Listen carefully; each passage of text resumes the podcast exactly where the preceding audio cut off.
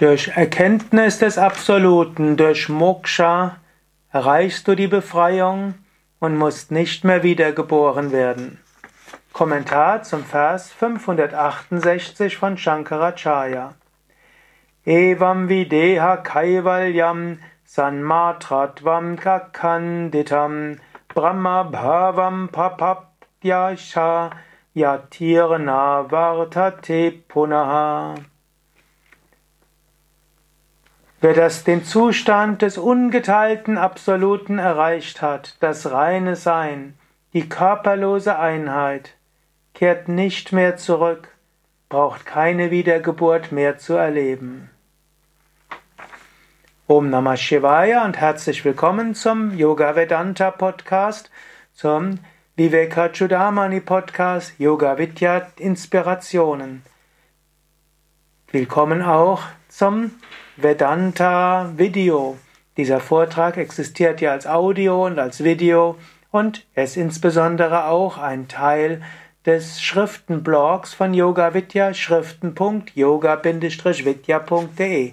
diesem Schriftenblog findest du das ganze Vivekachudamani, alle Sanskrit-Verse in Devanagari und in Transkription, sodass du es rezitieren kannst, Wort für Wort Übersetzung, dann diesen, diese Vorträge zu allen 581 Versen als Audio, als Video und als Niederschrift. Mein Name Sukadev, Gründer und Leiter von www.yoga-vidya.de. Gut, wir sind inzwischen bei 568, also ziemlich die letzten Verse vom Viveka Chudamani. Und hier spricht Shankara darüber, wenn wer das Höchste erfahren hat, wer sich selbst erkannt hat als Brahman, Moksha erreicht hat, alle Identifikation losgelöst hat, der braucht nicht mehr zurückzukehren. Für den gibt es keine Wiedergeburt.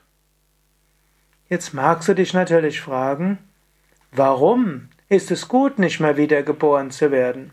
Ist es nicht schön, wiedergeboren zu werden? Es gibt ja auch im Buddhismus das sogenannte Bodhisattva-Gelübde. Das heißt, jemand, der kurz vor der Erleuchtung steht, sagt, ich verzichte auf die Erleuchtung, um anderen zu helfen. Ich will so lange wiedergeboren werden, bis alle die Erleuchtung erlangt haben. Wir finden so etwas auch im Yoga. Da gibt es die sogenannten Siddhas. Und in einer Interpretation sind die Siddhas solche, die nicht nach der Erleuchtung in das Höchste eingehen, sondern sie existieren weiter auf feinstoffliche Weise, um Aspiranten zu helfen und um auf den Gang der Weltgeschichte einen positiven Einfluss zu nehmen.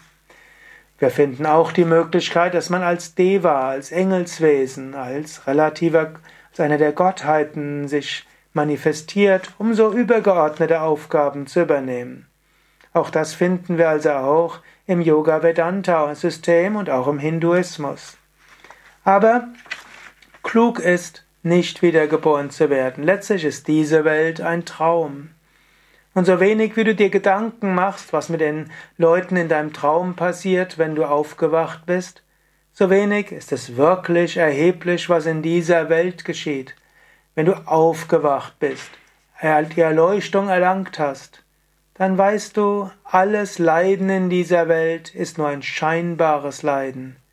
In Wahrheit gibt es nur Brahman, das Unendliche, das Ewige. Und dieses gilt es zu verwirklichen.